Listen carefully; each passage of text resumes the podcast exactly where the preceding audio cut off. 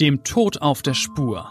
Spannende Fälle aus der Hamburger Rechtsmedizin. Der Crime Podcast vom Hamburger Abendblatt.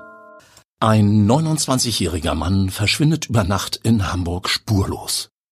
Erst Monate später findet man seine Leiche. Sie wollen auch wissen, was passiert ist? Sichern Sie sich jetzt das Tatortmagazin des Hamburger Abendblatts, erhältlich auf abendblatt.de slash shop. Moin und herzlich willkommen zu unserem Abendblatt Crime Podcast. Ich bin Bettina Mittelacher, Gerichtsreporterin beim Hamburger Abendblatt und natürlich darf Klaus Püschel nicht fehlen. Für mich der absolute Top-Experte für Rechtsmedizin. Schön, dass du wieder dabei bist, Klaus. freue mich sehr, dass ich ähm, wieder mit der Top-Gerichtsreporterin zusammen einen äh, besonders spannenden Fall präsentieren kann. Als Seniorprofessor bin ich äh, die meiste Zeit sehr positiv gestimmt. Umso grimmiger bin ich dann allerdings, wenn äh, anderen Senioren übel mitgespielt wird, speziell auch bei unserem heutigen Mordfall. Ja, heute geht es um das Schicksal einer Seniorin, die Opfer eines besonders brutalen Raubmordes wurde. Die 84-Jährige wurde von ihren Peinigern gequält und getötet, weil die Täter an das Geld der Frau wollten. Dafür war ihnen wirklich jedes Mittel recht. Dieser Fall liegt mir persönlich sehr am Herzen, weil er zeigt, dass ältere Menschen besonders gefährdet sind, Opfer von Straftaten zu werden. Wir haben schon vergleichbare Schicksale geschildert, bei denen Seniorinnen vertrauensvoll ihre Wohnungstür öffneten und nicht ahnten, dass jemand nach ihrem Geld und vielleicht sogar ihrem Leben trachtet. Man kann nur immer wieder appellieren, dass ein gesundes Misstrauen Fremden gegenüber wichtig ist. Das kann unter Umständen lebensrettend sein. Das ist ein sehr richtiger Appell, finde ich, Klaus. Ähm, wir beginnen die Erzählung unserer Geschichte am 17. Juni 2014. An diesem Tag schien die Sonne, doch für mehrere Menschen ist es ein Tag, der, man kann sagen, Finsternis über ihr Leben bringt. Denn an diesem Tag wird die Rentnerin Edith D. aus Hamburg-Wilhelmsburg zum Opfer. Und äh, für ihre Angehörigen beginnt ein jahrelanger Kampf um Gerechtigkeit.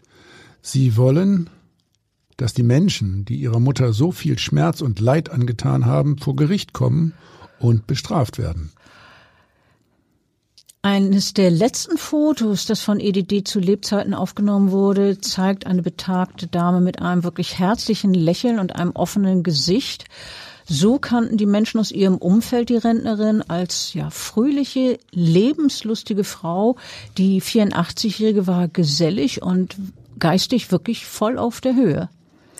Ja, geistig war sie wirklich noch sehr fit, doch ihr machten körperliche Gebrechen zu schaffen. Sie litt an Osteoporose, musste starke Schmerzmittel nehmen und war zuletzt auf einen Gehwagen angewiesen. Trotzdem war sie öfter noch in ihrem Stadtteil, das ist Hamburg-Wilhelmsburg gewesen, unterwegs. Ja, und wenn sie dann gestützt auf ihren Relater einkaufen ging, war sie immer gut gekleidet, gerne mit Schmuck zurechtgemacht. Ich erwähne das deshalb, weil es in ihrer Nachbarschaft einen Mann gab, der die Frau genau beobachtete und auskundschaftete. Ihm fiel auf, diesem Nachbarn, wie schick die Dame war, und deshalb nahm er an, dass sie vermögend sein müsse. Es wurde auch erzählt, dass sie häufiger Schmuck bei einem TV-Verkaufssender bestellte. Das äh, weckt natürlich Begehrlichkeiten. Ja, so war das leider. Hinzu kam, dass Edith D. nach dem Tod ihres Mannes, der einige Monate zuvor gestorben war, ihr Schließfach in der Sparkassenfiliale weitgehend äh, ausgeräumt hatte. Sie tat das, weil sie so schlecht zu Fuß war. Das ließ den Rückschluss zu, dass sie nun ihre Wertsachen zu Hause in ihrer Wohnung lagerte, vielleicht irgendwo versteckt unter der Matratze oder im Wäscheschrank? Fragezeichen. Ja, und dann spielten sich im Frühling 2014 mehrere Vorfälle ab, die die Rentnerin beunruhigen und dafür sorgen, dass sie sich wirklich bedroht fühlt. Es ist nämlich so, dass immer wieder Unbekannte bei ihr an der Wohnungstür klingeln, die bitten dann um ein Glas Wasser oder geben sich als Handwerker aus. Und ähm, nachdem ihr angebliche Wasserleitungsprüfer dann Geld stahlen, hat sie nicht mehr so die, einfach die Tür geöffnet. Jetzt hat sie sich angewöhnt, äh, vorher von ihrem Balkon auf die Straße zu gucken, um zu sehen, wer denn da schellt. Und wenn sie denjenigen, der klingelt, kennt, dann öffnet sie. Aber bei Unbekannten bleibt die Tür dann zu. Ja, eigentlich richtig, ne? Ja, gut. Das ist natürlich eine gute Vorsichtsmaßnahme und trotzdem gelingt es Menschen mit bösen Absichten, am Abend dieses 17. Juni 2014 in ihre Wohnung einzudringen. Sie nutzen offenbar aus, dass Edith D., einem Boten der Apotheke, den sie schon länger kennt, die Tür öffnet. Gleichzeitig telefoniert sie mit ihrem Bruder. Während sie so abgelenkt ist, klettert ein Mann über den Balkon in die Wohnung der Rentnerin. Wenig später sind offenbar dann mehrere Fremde in der Wohnung, die der Senioren erheblich und mit äußerster Brutalität zusetzen. Am Ende einer längeren, quälenden Zeit ist Edith D. dann tot. Ja, die Frau ist von skrupellosen Menschen ermordet worden, die an ihre Wertsachen kommen wollten. Diesen Tätern kam es, kam es allein auf Geld und Schmuck an. Den wollten sie sich aneignen um jeden Preis. Dafür haben sie die Seniorin regelrecht gefoltert. Ich glaube, so muss man das auch nennen. Ähm, Klaus, ihr von der Rechtsmedizin seid ja in den Fall von Anfang an involviert gewesen. Ihr wart auch in der Wohnung des Opfers, oder? Ja, ich finde ehrlich gesagt ein bisschen spät, aber immerhin. Wir wurden von der Mordkommission in den Morgenstunden des 20.06.2014 informiert, dass die 84 Jahre alte Frau am Abend zuvor gegen 20.45 Uhr tot in ihrer Wohnung aufgefunden wurde. Also etwas spät meinst du, man hätte eigentlich am Abend schon gleich Alarm schlagen sollen, also bei euch Alarm schlagen sollen? Na klar, also es geht ja vor allen Dingen auch darum, die Todeszeit genau festzulegen und äh, dafür muss man den Leichnam so früh wie möglich untersuchen. Mhm. Und äh, es ist nicht richtig, uns erst am nächsten Morgen beizuziehen. Aber äh, das ist letztlich Entscheidung der Mordkommission. Also in äh, diesem Fall äh, wurde dann mitgeteilt, Nachbarn hätten ein Zuschlagen der Balkontür bemerkt, als Frau D. dann auf ein Klingeln nicht reagierte, hat man die Tochter informiert das letzte ja, reale Lebenszeichen der alten Frau war ein Telefonat am 17. Juni gegen 20 Uhr gewesen. Ja, das muss dann ja das Gespräch mit ihrem Bruder gewesen sein. Wir haben ja vorhin äh, erwähnt, dass äh, es ein Telefonat gegeben hat. Jener Moment, in dem ein Mann dann über den Balkon die Wohnung kletterte. Wie habt ihr denn den Tatort vorgefunden? Also, die Wohnung war äh, echt stark verwüstet. Zahlreiche Schränke, Schubladen, Regale waren durchwühlt und, und ausgeräumt. Ja, so richtig, wie man sich das äh, äh vorstellt, wenn eine Wohnung tatsächlich äh, ausgeraubt wird. Es war klar, dass jemand äh, alles durchsucht hatte, sicherlich um Wertsachen zu finden und zu erbeuten. Im Wohnzimmer, das ist jetzt so der Teil, der die Rechtsmediziner dann natürlich in erster Linie interessiert, befanden sich angetrocknete Blutanhaftungen auf dem Fußboden, an einem Sessel und an einer Tischkante. Außerdem fanden wir hier auch noch eine Gebissprothese. Und äh, das Opfer lag aber nicht im Wohnzimmer, sondern im Badezimmer, oder? Genau. Die äh, alte Frau lag in Rückenlage zwischen einem Schrank und der Badewanne. Um ihren Kopf herum war ein Schal geknotet. Schon merkwürdiger Anblick. Darunter äh, zeigte sich dann noch ein äh, zusätzlicher Lappen. Dieser war der Frau sehr, sehr fest in den Mund hineingestopft worden. Also eine Knebelung. Und äh, bei dieser Knebelung sind die Täter äußerst brutal vorgegangen, das muss man unbedingt so sagen. Am Hals äh, sah man dann zusätzlich noch äh, streifenförmige Hautvertrocknungen als Zeichen äh, von stattgehabten Hautabschürfungen in diesem Bereich. Äh, das waren dann Strangulationsmale, oder? Genau so war das. Bei der ersten Leichenschau zeigten sich äh, zusätzlich an beiden Händen angetrocknete Blutspuren. Äh, wir haben, wie wir das immer am Leichenfundort machen, die Totenstarre geprüft. Die war mäßig ausgebildet. Die Leichenflecke waren nicht mehr wegdrückbar. Daraus können wir Rückschlüsse ziehen, wie lang der Todeszeitpunkt in etwa zurückliegt. Weitere Hinweise geben uns die Körpertemperatur der Toten im Verhältnis zur Umgebungstemperatur. Die äh, Rektaltemperatur lag übrigens in diesem Falle bei 25 Grad Celsius. Also das ist die Temperatur im Enddarm, tief im Enddarm gemessen. Und die Raumtemperatur betrug, je nachdem, wo man gemessen hat, zwischen 22 und 23 Grad Celsius. Also die Körpertemperatur war schon nahe der Umgebungstemperatur. Und äh, daraus habt ihr jetzt eine bestimmte äh, Todes, einen Todeszeitpunkt geschlossen, der natürlich nicht so ganz präzise ist, wie man das aus dem Krimi kennt.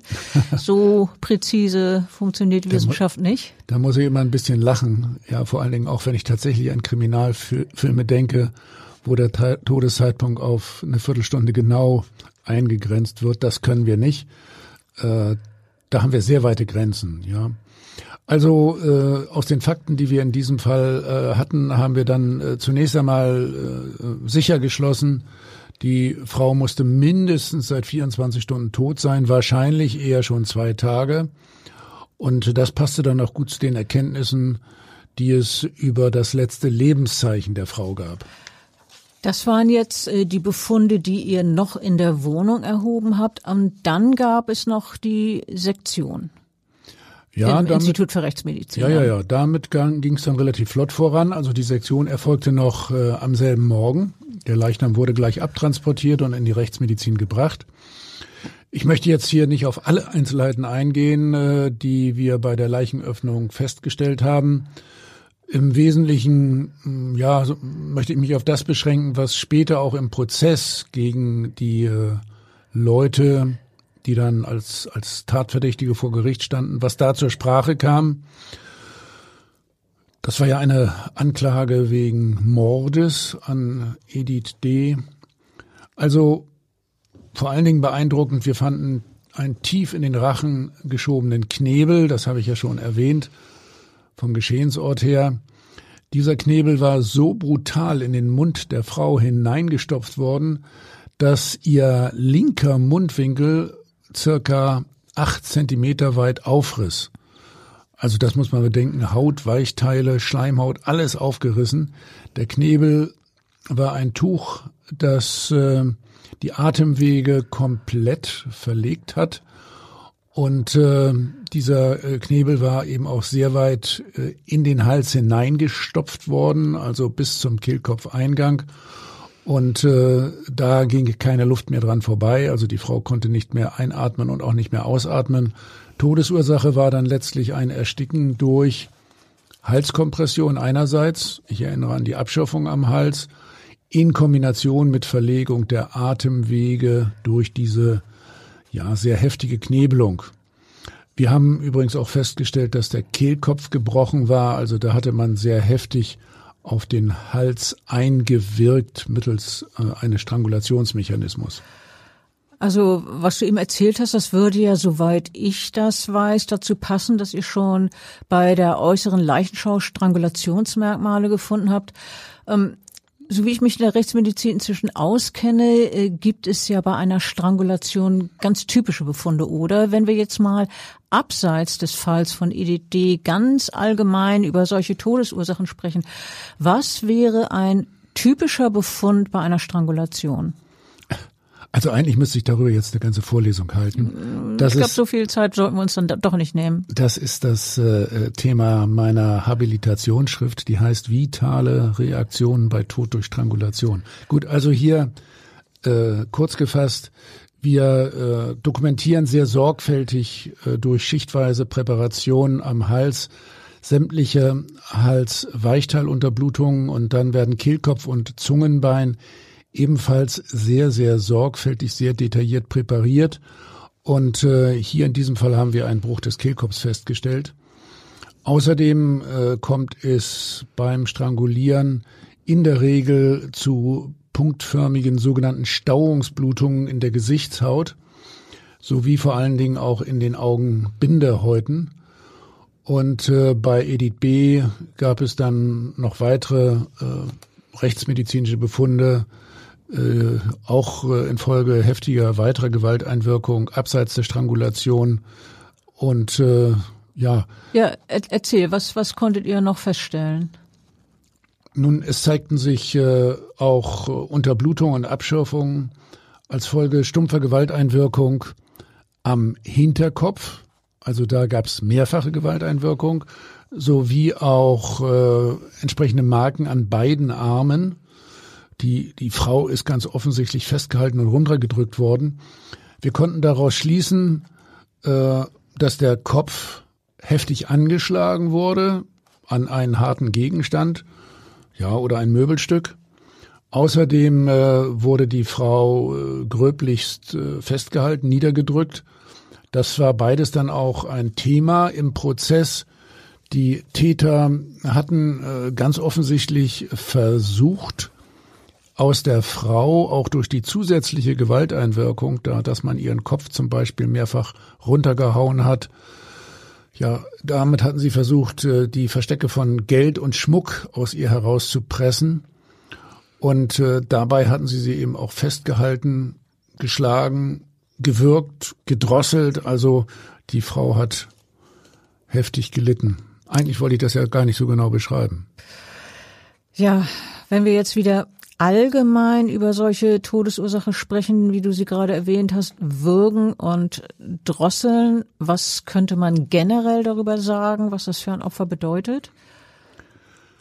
Wir können aus unserer rechtsmedizinischen Erfahrung äh, mit sehr vielen ähnlichen Fällen sagen, dass ein Erstickungsvorgang in Folge einer Strangulation, gerade äh, auch in Kombination mit einer Knebelung, als äh, sehr angstvoll besetzt, bedrohlich und brutal empfunden wird. Die Erstickungsagonie dauert äh, zum Glück allerdings nicht stundenlang. Da gibt's äh, falsche Vorstellungen dazu. Ein solcher Vorgang nimmt in der Regel drei bis sechs Minuten in Anspruch. Das ist aber doch schon sehr, sehr, sehr lange, finde ich. Also subjektiv muss man naja, das. Subjektiv empfiehlt man das, empfindet man das als quälend und bedrohlich und ja, das zieht sich wie eine Ewigkeit hin. Äh, aber nach ein bis zwei Minuten spätestens tritt übrigens auch Bewusstlosigkeit ein. Und ähm, wenn man äh, aus einem äh, Opfer etwas herauspressen will, wovon wir hier ausgehen müssen, dann äh, wird das Ganze andererseits möglicherweise auch unterbrochen. Also dieser Vorgang des äh, Würgens, der Gewalteinwirkung auf den Hals des Knebelns wird unterbrochen. Ich sag mal, der Knebel wird vielleicht nochmal rausgezogen und dann nochmal nachgefragt. Und dann dauert das Ganze natürlich noch, noch länger und die Qual wird gesteigert. Oh je. EDD starb, weil die Täter an ihre Wertsachen heran wollten. Das ist Mord. Ganz klar. Äh, nur wenige Tage nach dem Verbrechen an der Rentnerin wurde ein Verdächtiger gefasst. Sein Name ist Miroslav D. Die Ermittler sind auf die Spur des 41-Jährigen gekommen, weil seine Fingerabdrücke am Balkon und in der Wohnung sichergestellt wurden. Der Mann war aktenkundig und äh, jetzt wurde er also wegen Mordes vor Gericht gestellt. Äh, wir sollten jetzt ein bisschen über äh, Miroslav D. reden, seine Vita. Das war ja äh, schon so, dass er einiges auf dem Kerbholz hatte zu diesem Zeitpunkt.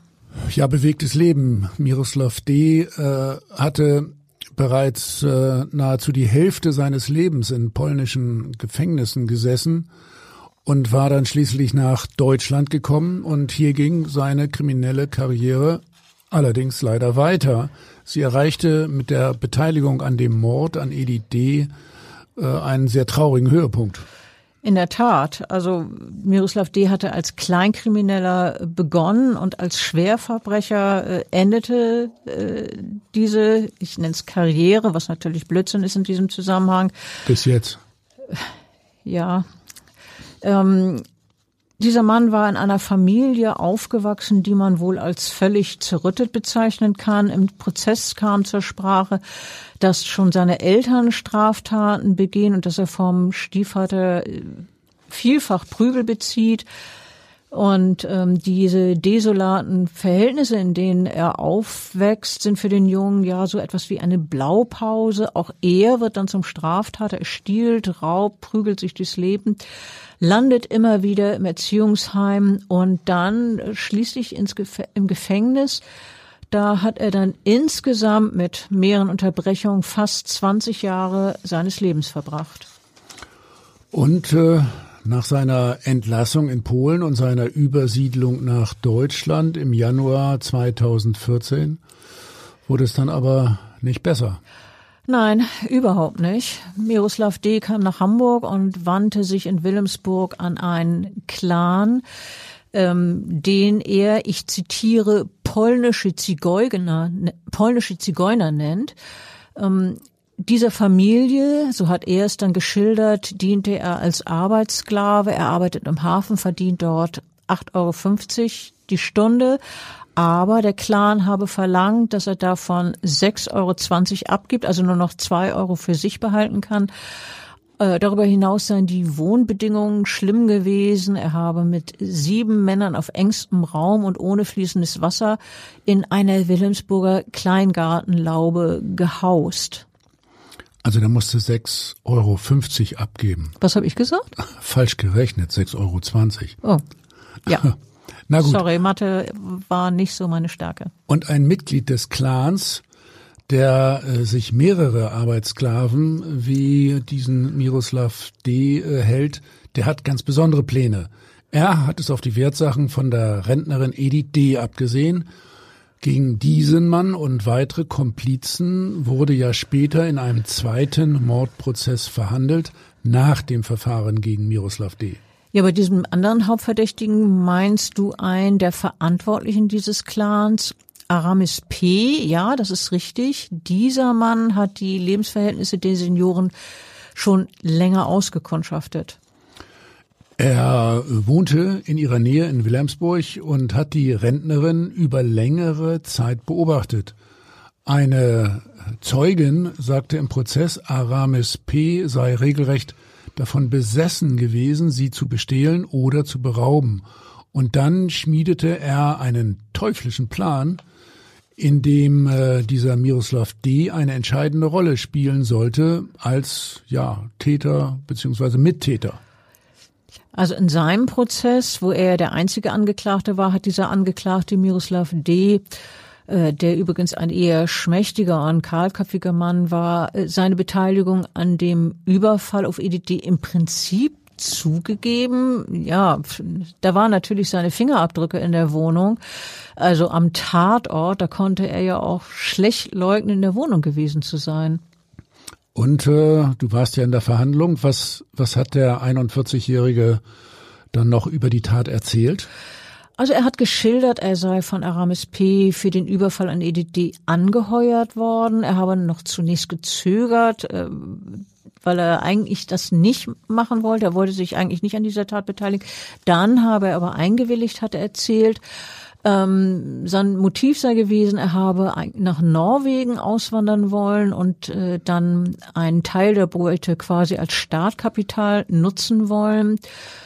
Und äh, von dem Prozess, äh, von dem Verbrechen an EDD gab es im Verlaufe des Prozesses unterschiedliche Versionen, äh, die Miroslav D. so geschildert hat. Also da gab es drei, vier Varianten. Ja, erzähl mal, was hat er gesagt? Was, äh, wie soll es denn gewesen sein? Naja, also mal behauptete er, er habe die Rentnerin mit Kumpanen überfallen und dann hätten seine Mittäter die Frau umgebracht. Dann wollte er doch wieder alleine in der Wohnung gewesen sein. Das Opfer habe aber beim Verlassen des Hauses, also als er das Haus verließ, noch gelebt. Umgebracht hätten die alten Dame äh, dann später die Auftraggeber, denen er den Schlüssel zur Wohnung gegeben haben will. Das hat ihm äh, das Gericht aber nicht abgenommen. Zu welcher Überzeugung ist äh, denn das Gericht gekommen, äh, wie sich die Tat abgespielt hat? Wie war da die äh, Lage, die Überzeugung der Richter?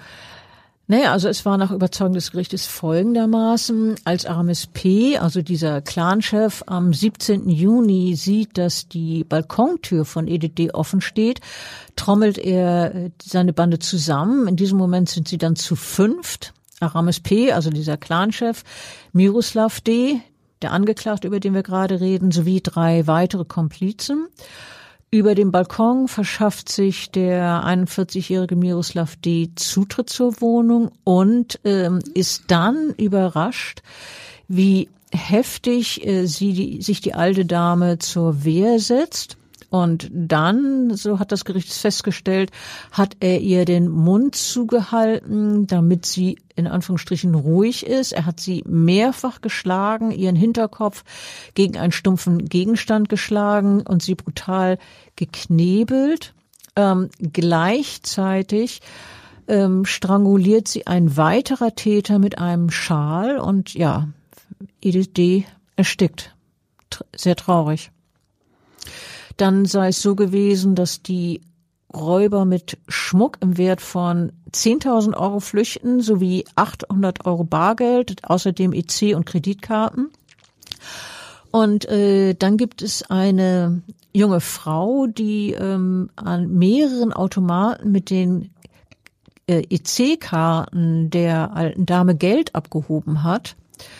Äh, diese junge Frau wurde sechs Monate nach dem Tod, nach dem Mord an Edith B. gefasst. Zwei weitere Mittäter, darunter Aramis P., werden kurz danach verhaftet.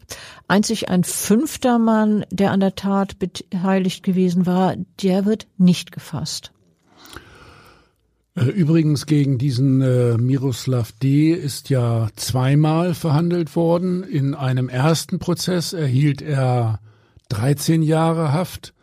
Dann äh, wurde das Urteil vom Bundesgerichtshof kassiert, also aufgehoben. Beim zweiten Mal lautete das Urteil dann lebenslänglich. Was hat der Vorsitzende Richter denn äh, über die Tat gesagt in seiner Urteilsbegründung? Also der sagte, es gibt Straftaten, bei denen selbst Richter einer Schwurgerichtskammer eine Gänsehaut bekommen. So hat der Richter seine Erschütterung beschrieben. Und er sagte weiter, vor uns tat sich hier ein menschlicher Abgrund auf, der fassungslos macht.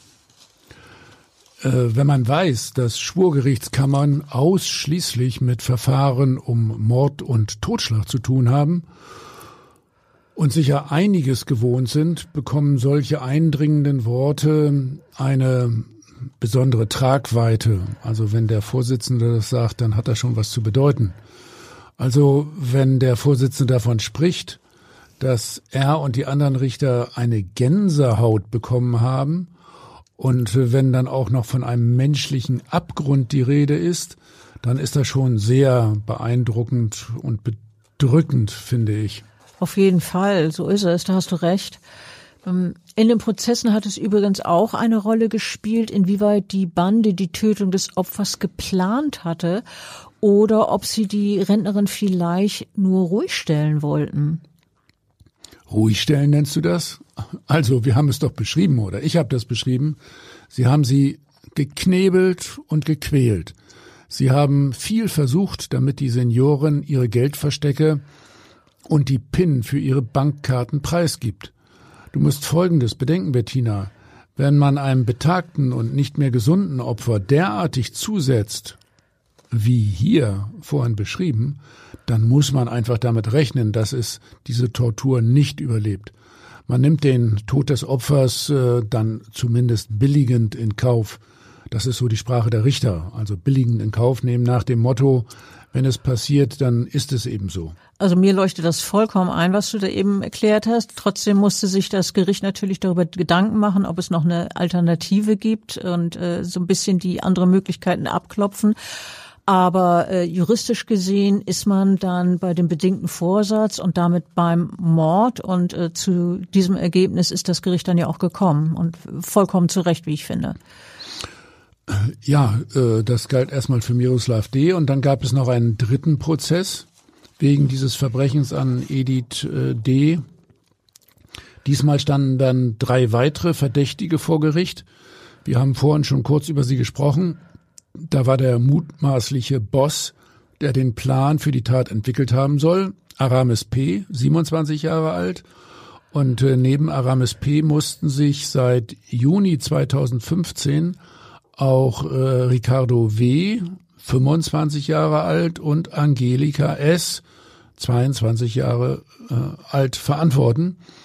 Diese Angelika war die Frau, die nach der Tat mit den Bankkarten Geld vom Konto des Opfers abgehoben hat. Und dieser äh, weitere Prozess, der dritte, dauerte sehr, sehr lange. Der ging über 119 Verhandlungstage. Ja, das ist wirklich schon sehr, sehr lange. Ich habe selten Prozesse erlebt, die so lange dauerten, einige noch noch länger, aber der war schon äh, bemerkenswert ja, das, das lang. Das ist extrem, ja. Ja, das war wirklich extrem und das war natürlich auch eine besondere Belastung für alle Beteiligten, denke ich. Für die Angeklagten, auch die muss man in den Blick nehmen, die ja nicht wussten, äh, wie der Prozess ausgehen würde. Äh, dann war es natürlich eine besondere Belastung für die Juristen, die den Fall verhandelt haben, für manche Zeugen, äh, die teilweise über Tage befragt wurden. Ja, und ganz besonders war es auch eine Belastung für die beiden erwachsenen Kinder von EDD. Der Sohn und die Tochter sind an beinahe jedem der 119 Prozesstage angereist und haben mitverfolgt, was im Gerichtssaal geschah. Ja, äh, das war eine ganz tolle Belastung. Äh, wir erleben es ja gelegentlich, dass wir mit den Angehörigen von Mordopfern zu tun haben. Das versuchen wir ja auch immer wieder herauszustellen. Und äh, du kennst das ja auch gut aus deiner Arbeit als Gerichtsreporterin, Bettina. Ich habe das in der Rechtsmedizin äh, sehr häufig erlebt. Und äh, wenn die Familie Antworten sucht auf Fragen, äh, die sie umtreiben, immer wieder beschäftigen, und dann vor allem häufig auch äh, beispielsweise diese Sorge, hat, hat das Opfer, also in diesem Fall hat meine Mutter, mein Vater, vielleicht auch meine Schwester leiden müssen, wurde sie gequält, woran ist sie letztlich gestorben? Und äh, es treibt die Familie in solchen Fällen auch häufig um, in denen jemand gewaltsam ums Leben gekommen ist, äh, warum denn eigentlich der Vater, die Schwester, der Sohn überhaupt zum Opfer geworden sind, warum gerade diese alte Frau.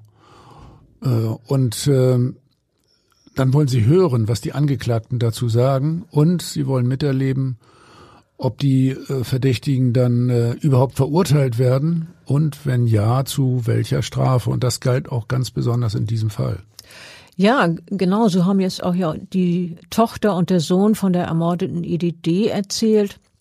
Bernd D. hat in einem Gespräch mit einem Kollegen von mir geschildert, wie sehr es ihn quält, dass er sich von seiner Mutter nicht einmal verabschieden konnte. Und äh, Ingrid T., die Tochter, sagte, wenn es mich erwischt hätte, wäre Mutter auch jeden Verhandlungstag mit ihrem Rollator zum Strafgericht gekommen. Seit fast drei Jahren kämpfen wir um die Wahrheit. Und Ingrid T., die Tochter, erzählte dann weiter, Mutter war eine tapfere Frau, die oft kämpfen musste, sagte sie. Und äh, während die sie im Gerichtssaal sitzen, haben der Sohn und die Tochter ein gerahmtes Foto von EDD dabei. Ja, sie, sie kämpfen um Gerechtigkeit im Namen ihrer Mutter. Und Gerechtigkeit, so empfinden es die Angehörigen, können nur äh, eine Verurteilung wegen Mordes und eine lebenslange Haftstrafe für die Angeklagten sein. Nun, äh, Mord, Raub mit Todesfolge und Computerbetrug werden den Angeklagten vorgeworfen. Die Angeklagten Aramis P., Ricardo W. und Angelika S. äußern sich nicht zu diesen Vorwürfen. Das ist ihr gutes Recht. Dieses Recht zu schweigen hat bekanntlich jeder Angeklagte. Es gilt dann, äh, dass man äh, ihnen die Schuld nachweisen muss. Und die Frage ist natürlich, ob man das auch kann. Äh, häufig werden das sehr lange Prozesse. Das hängt auch von der Taktik der Verteidiger sehr stark ab. Ne, in diesem Fall war es so, dass für diesen Prozess 42 Verhandlungstage angesetzt waren. Das ist schon ordentlich. Ähm, ja, das wäre schon eine recht lange Hauptverhandlung gewesen. Aber wir haben ja gesagt, dass es letztlich ja am Ende sogar 119 Verhandlungstage waren. Äh, laut Anklage spielte sich das schreckliche Verbrechen an der 84-jährigen EDD so ab, Schon zwei bis dreimal sollen Aramis P. und seine Mittäter versucht haben, in die Hochparterrewohnung der Frau einzudringen. Sie äh, tarnten sich dabei als Handwerker oder äh, Polizisten oder äh, Postboten und offensichtlich hofften die Täter darauf, bei EDD richtig große Beute zu erlangen. Doch äh, die Rentnerin hatte den falschen Postboten und Handwerker nicht getraut und äh, die Tür nicht geöffnet. Ja, und dann kam dieser schicksalhafte 17. Juni, äh, an dem es den Räubern gelang, sich Zutritt zu der Wohnung zu verschaffen. EDD muss sich äh, dann heftig gegen die Eindringlinge gewehrt haben. Ja, es wurde dann auch festgestellt, dass die Täter die Frau von hinten umklammert haben, so dass sie bewegungsunfähig war. Und dann steckten sie ihr mit so großer Gewalt einen Knebel in den Mund, dass die linke Wange auf acht Zentimeter aufriss. Ja, wiederholt beschrieben von mir. Gleichzeitig schnürten sie ihrem Opfer einen Schal so eng um den Hals, dass sie keine Luft mehr bekam und erstickte, Darüber haben wir äh, ja gesprochen. Das Gericht hat es dann auch so festgestellt in seinem Urteil. Ja, zunächst mal sind wir ja noch bei der Anklage in diesem zweiten Prozess, aber äh, ist natürlich klar, dass wir das jetzt nochmal erwähnen sollen, weil äh, in diesem Fall ja drei ganz andere Angeklagte, mutmaßliche Täter vor Gericht standen als im ersten Prozess mit Miroslav D. Ähm, ja, in dieser Wohnung erbeuteten die Mörder und Räuber Schmuck im äh, Wert von rund 10.000 Euro, Silberbesteck, dann das Bargeld und die Kreditkarten. Äh, die Angeklagte Angelika S. wurde gefilmt, als sie dann später mit der Kreditkarte mehrere Versuche unternahm, in Sparkassenfilialen Geld von dem Konto abzuheben. Sie hat übrigens äh, tatsächlich 1560 Euro abheben können. Die Verteidiger haben im Prozess alle Register gezogen, sehr, sehr viele Beweisanträge gestellt, intensiv versucht, Zeugenaussagen, die ihre Mandanten belasteten, zu erschüttern, also alle Register gezogen. Ja, es wurde wirklich alles versucht, um Freisprüche zu erkämpfen oder jedenfalls äh, zu erreichen, dass sehr geringe Strafen ausgesprochen werden. Doch am Ende beim Urteil am 30. Juni 2017 gab es für alle drei Angeklagten langjährige Freiheitsstrafen. Für Aramis P. als Drahtzieher des Verbrechens verhängte die Kammer eine lebenslange Freiheitsstrafe wegen Mordes. Angelika S. erhielt eine Haftstrafe von elf Jahren und sechs Monaten. Ricardo W. bekam zwölfeinhalb Jahre. Beide, also Angelika S. und Ricardo W., wurden nicht wegen Mordes verurteilt, sondern wegen Raubes mit Todesfolge. Ja, und dann unmittelbar, nachdem das Gericht das Strafmaß verkündete, kam es im Saal regelrecht zu tumultartigen Szenen. Ja, da muss äh, viel los gewesen sein. Ich erinnere mich äh, noch an die Berichterstattung, ja, die ja auch von dir stammt, über dieses besondere Urteil und die Szenen danach. Du warst dabei. Wie hast du das Ganze erlebt? Naja, also zunächst einmal war es so, dass schon vor Beginn des Prozesses äh, Justizbeamte im Saal in Stellung gingen, wenn man dann gezählt hat. Also es waren elf Leute, die da äh, sich aufgestellt haben. Sie reihten sich am Rande des Saals auf, standen breitbeinig da, die hatten Handschellen dabei, ja, und wenn man so in ihre Gesichter guckte, dann zeigte sich wirklich Entschlossenheit. Ähm, dieser Aufmarsch war schon ungewöhnlich bei einer Urteilsverkündung, aber es wurde sehr schnell klar, dass es richtig war, die Justizbeamten vor Ort zu haben, denn direkt nachdem die Vorsitzende Strafmaß verkündet hatte, ging es wirklich los. Also mehr als 60 Angehörige der Angeklagten begannen gegen das Gericht zu pöbeln. Und dann haben sie gebrüllt, geschrien und haben äh, gegen diese Trennscheibe, die den Zuschauerbereich von dem eigentlichen Verhandlungssaal trennt, regelrecht getrommelt. Das war also wahnsinnig laut und ich hatte Sorge, dass diese Scheibe kaputt geht, weil die Schläge so heftig werden. Also es wirkte tatsächlich bedrohlich in dieser Situation.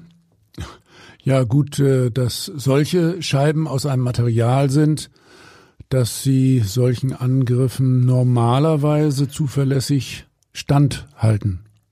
Ja, das ist wirklich gut, auch wenn es in den allermeisten Fällen ja während der Prozesse nicht zu Randale kommt. Aber hier war es wirklich anders. Es wurde so heftig gegen die Scheiben getrommelt, dass diese kurz vorm Bersten waren. Das war zumindest mein Eindruck. Eine Frau, vermutlich war es eine nahe Angehörige der verurteilten Angelika S., brach ohnmächtig zusammen im Zuschauerbereich. Da musste ein Sanitäter gerufen werden. Oh, sehr theatralisch. Äh, ja, aber das sah wirklich so, als so aus, als wenn die da ohnmächtig wird. Ich glaube nicht, dass sie das gespielt hat. Also auf jeden Fall kam es mir nicht so vor. Ähm, wie gesagt, der Sanitäter musste sich dann um sie kümmern und äh, vorne auf der Anklagebank war auch eine Menge los, nämlich diese Angelika S die auch eine langjährige Freiheitsstrafe bekommen hat, die schrie laut auf und fing heftig an zu weinen und dann wippte sie noch immer so vor und zurück. Also äh, da war richtig was los. Ja, und dann die andere Seite, die Angehörigen des Opfers, der Sohn, die Tochter der ermordeten Edith D. Was haben die gemacht? Ne, ich habe während dieser Tumult im Saal herrschte auch öfter mal zu Ihnen rüber geschaut. Äh, Sie waren ja auch ganz viel im Prozess dabei gewesen und äh, ich habe dann gesehen, dass Sie in diesem Lärm ganz still da saßen, ja, und Sie haben geweint. Wow. Na, also jetzt erzähl mal, äh, wie hat die Vorsitzende Richterin denn das Urteil begründet? Also zunächst mal hat sie gesagt, es war eine schwierige Beweisaufnahme. Äh, das war so eigentlich der erste Satz nach der Verkündung des Strafmaßes. Naja, das äh, war es sicherlich und ist ja auch offensichtlich, solange wie das gedauert hat. Äh, es war ja so, dass äh, nur dieser Miroslav D., der 41-Jährige, der schon rechtskräftig in einem anderen Prozess verurteilt war, Spuren am Tatort hinterlassen hat. Gegen die anderen Angeklagten mussten viele weitere Indizien zusammengetragen werden, so etwa wie bei einem Puzzle, so richtig wie man sich das vorstellt in einem komplizierten Krimi, ne? Naja, äh, so war es tatsächlich, äh, aber im Ergebnis war das Gericht wirklich äh, überzeugt, dass das angeklagte Trio gemeinsam mit Miroslav D. sowie einem noch unbekannten weiteren Täter für den Tod der Seniorin verantwortlich ist. Und die Richterin sagte, die Angeklagten, also die Täter hätten über Monate das Leben der kontaktfreudigen und gut situierten EDD ausgekundschaftet Ausschlaggebend für das Gericht waren letztlich Zeugenaussagen, die das Trio schwer belasteten. So gab es beispielsweise eine Mitgefangene von Angelika S., die gesagt hatte, die Angeklagte habe ihr gegenüber die Beteiligung an der Tat zugegeben. Ja, und die Richterin sagte, die Täter seien extra eingebrochen, als EDD zu Hause war nämlich um die PIN-Nummer ihrer Kontokarte und das Versteck eines Tresorschlüssels aus ihr herauszupressen. Und die Vorsitzende schilderte erneut, wie EDD brutal geknebelt und stranguliert wurde.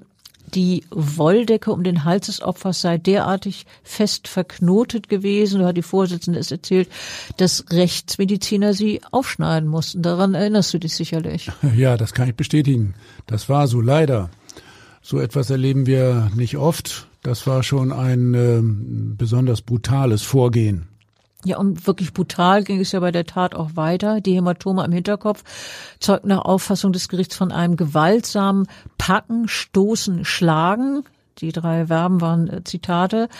Äh, dann hätten die Täter EDD auf den Fußboden des Badezimmers abgelegt und dann wieder Zitat ihr grauenvoll zugerichtetes Gesicht notdürftig mit einem Tuch abgedeckt.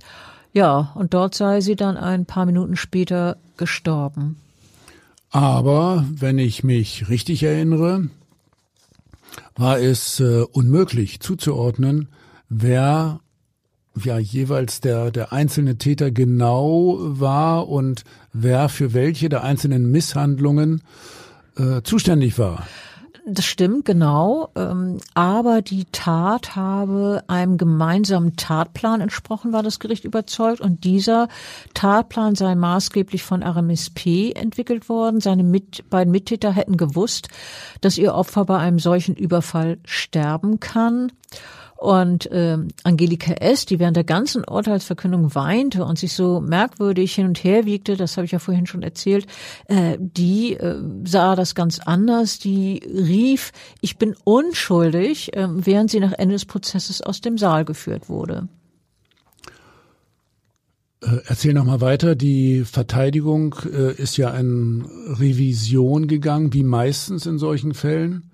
Aber das Urteil wurde später rechtskräftig, oder? Ja, ja, das ist dann rechtskräftig geworden. Ähm, ich muss allerdings auch sagen, auch die Angehörigen von EDD waren nicht glücklich mit dem Urteil. Sie hatten ja gehofft, dass jeder der drei Angeklagten, wie auch von der Staatsanwaltschaft gefordert wurde, lebenslänglich erhalten würde.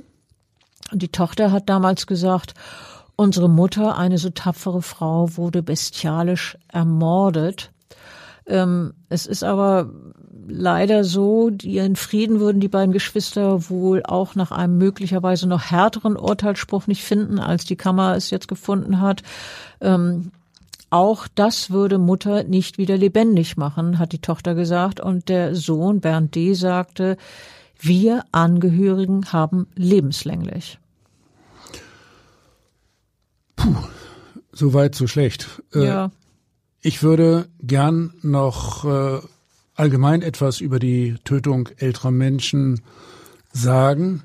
Insgesamt kann man konstatieren, dass äh, diese Konstellation, wie es im Fall von Edith D. geschehen ist, bei der Tötung von Senioren eher selten ist. Man kann insgesamt auch feststellen, dass übertriebene Furcht äh, vor Überfällen auf alte Menschen rein statistisch in unserem Land ungerechtfertigt ist. Kriminologen sprechen hier von einem äh, Furcht äh.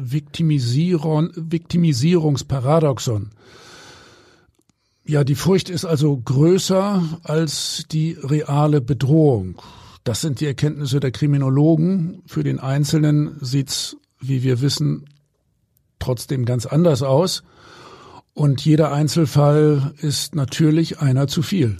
Ja, allerdings, äh, natürlich ist jeder Einzelfall einer zu viel. Äh, wir haben ja nun lange genug über einen Fall gesprochen, an dem man erkennen kann, was für äh, schlimme Folgen das hat. Aber wenn du sagst, äh, dass es solche Fälle eher selten gibt, dann meinst du ja überfallartige Taten durch fremde äh, Täter. Genau, darum geht's. Also ja. der böse, fremde, schwarze Mann, der äh, völlig überraschend, unerwartet in die Wohnung kommt und einen Überfall macht. Genau. Aber in vielen anderen Fällen erfolgen die Taten durch Angehörige, beispielsweise, mhm. weil sie an das Erbe wollen oder weil sie sich mit der Pflege der betagten Angehörigen überfordert fühlen. Ja, leider, genauso ist das, Bettina. Ehrlich gesagt äh, ist das wiederum häufiger, äh, als man denkt. Und äh, wir erfahren das in unserem Beruf immer, immer wieder. Ähm, aber bei solchen Überfalldelikten, in denen Senioren auf der Straße oder in ihren Wohnungen überwältigt werden, da gibt's natürlich auch viele Überlegungen, wie man die alten Menschen schützen kann ohne dass man ihre gesellschaftlichen Aktivitäten dadurch äh, erheblich einschränkt. Es ist ja nicht Sinn der Sache, dass Alte sich in ihren Wohnungen verbarrikadieren und nicht mehr vor die Tür trauen. Nein, das wäre ja traurig. Ich denke, wir alle wünschen uns, dass man auch im fortgeschrittenen Alter ausgiebig am gesellschaftlichen Leben teilnehmen kann. Genau, kann man auch.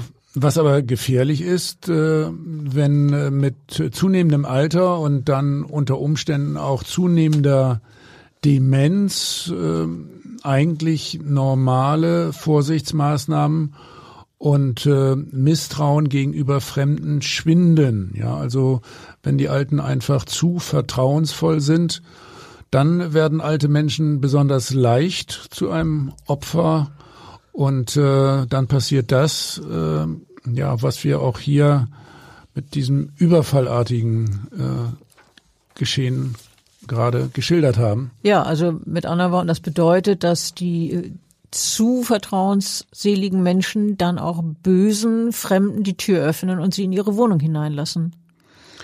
Ja, und äh, hier sind deswegen unbedingt Kontrollmechanismen zu empfehlen, durch die Unterstützung der Familien und durch äh, Wohngemeinschaften. Da gibt's ja viele, ja, wirklich moderne, gute Modelle. Und äh, durch andere schützende Einrichtungen zu bedenken ist auch, was wir immer wieder erleben, dass die alten Menschen ja relativ unvorsichtig mit Geld und Wertsachen umgehen, sie einerseits nach außen zeigen und sie dann andererseits auch in der eigenen Wohnung deponieren und das weckt Begehrlichkeit. Wenn so etwas bekannt wird, lockt es Täter an, die äh, die alten Menschen als besonders leichtes Opfer äh, ansehen.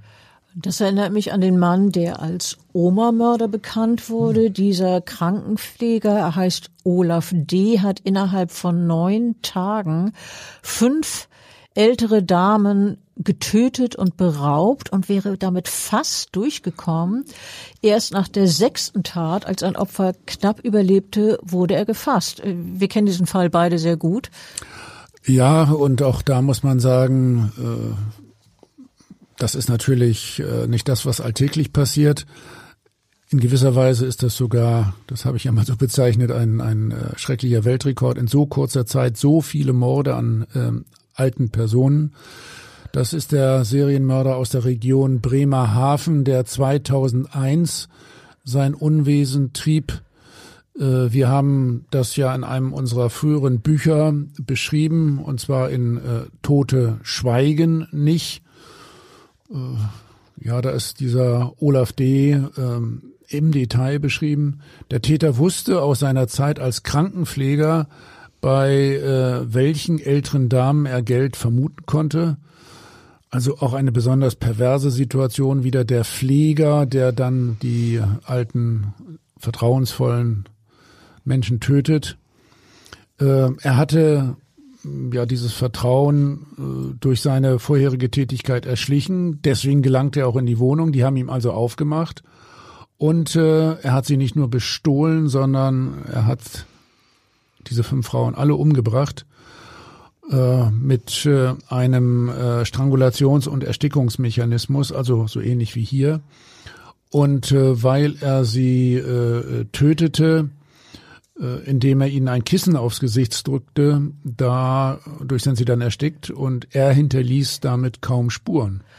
Genau, und äh, deshalb wären diese Mörde fast nicht entdeckt worden. Man dachte ja erst, die älteren Opfer hätten einen Herzinfarkt gehabt, also seien eines natürlichen Todes gestorben. Ja, vielleicht äh, nochmal ein Lex letzter Exkurs aus meiner Erfahrung in der Rechtsmedizin. Es gibt neben diesem Fall genug andere Beispiele von Tötungen betagter Menschen, die später erst durch Zufall aufgedeckt wurden man äh, muss hier unbedingt ein gewisses Dunkelfeld vermuten und eigentlich sollte man die Todesfälle alter Menschen sämtlich besonders intensiv untersuchen. Genau das Gegenteil ist leider der Fall.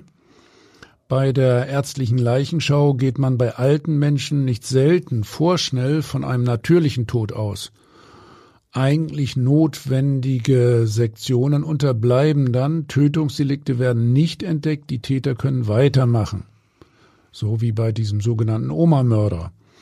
Hier ist ein Umdenken erforderlich. Ich plädiere nachdrücklich dafür, insbesondere die Todesfälle alter Menschen durch Leichenöffnungen und eine besonders sorgfältige Leichenschau, vielleicht auch mit äh, Bildgebung, mit Computertomographie exakt aufzuklären. Das ist dann auch eine Art von Prävention weiterer Fälle. Ja, ich finde, das ist ein sehr, sehr wichtiger Appell und ich hoffe, dass das auch äh, beherzigt und umgesetzt wird. Das können wir uns beide nur wünschen und wir wünschen uns natürlich auch beide, dass es solche Fälle wie den, den wir jetzt so ausführlich geschildert haben, dass sowas hoffentlich nie, nicht wieder vorkommt. Wir wissen es besser, aber ähm, es wäre natürlich ein frommer Wunsch, wenn es solche schlimmen Verbrechen nicht gäbe. Ja, ähm, vielen Dank wieder für die Zeit, äh, die du uns hier geschildert hast und, und Rede und Antwort gestanden hast. Und ähm, vielen Dank. Und ich freue mich auf unseren nächsten spannenden Fall. Ja, tschüss in Richtung all unserer interessierten Zuhörer. Tschüss, tschüss. Tschüss.